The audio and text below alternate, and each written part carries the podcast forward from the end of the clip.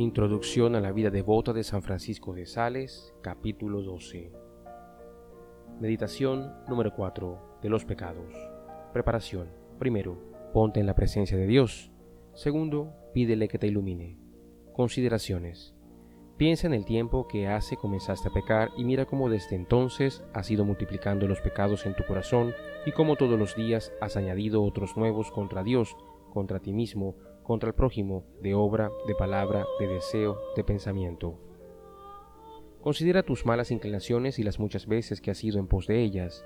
Estos dos puntos te enseñarán que el número de tus culpas es mayor que el de los cabellos de tu cabeza, tan grande como el de las arenas del mar.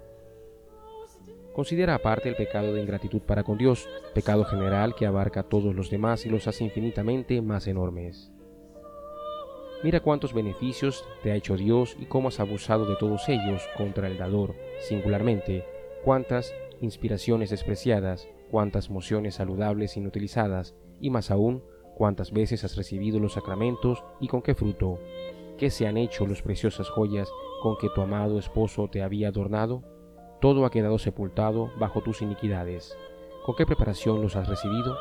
Piensa en esta ingratitud, a saber, que habiendo corrido tanto Dios en pos de ti para salvarte, siempre has huido tú de Él para perderte. Afectos y resoluciones. Confúndete en tu miseria. Oh Dios mío, ¿cómo me atrevo a comparecer ante tus ojos? Ah, yo no soy más que una apostema del mundo y un albañal de ingratitud y de inequidad.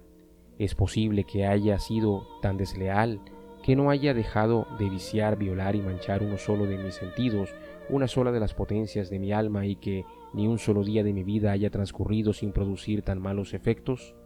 ¿Es de esta manera como había de corresponder a los beneficios de mi Creador y a la sangre de mi Redentor?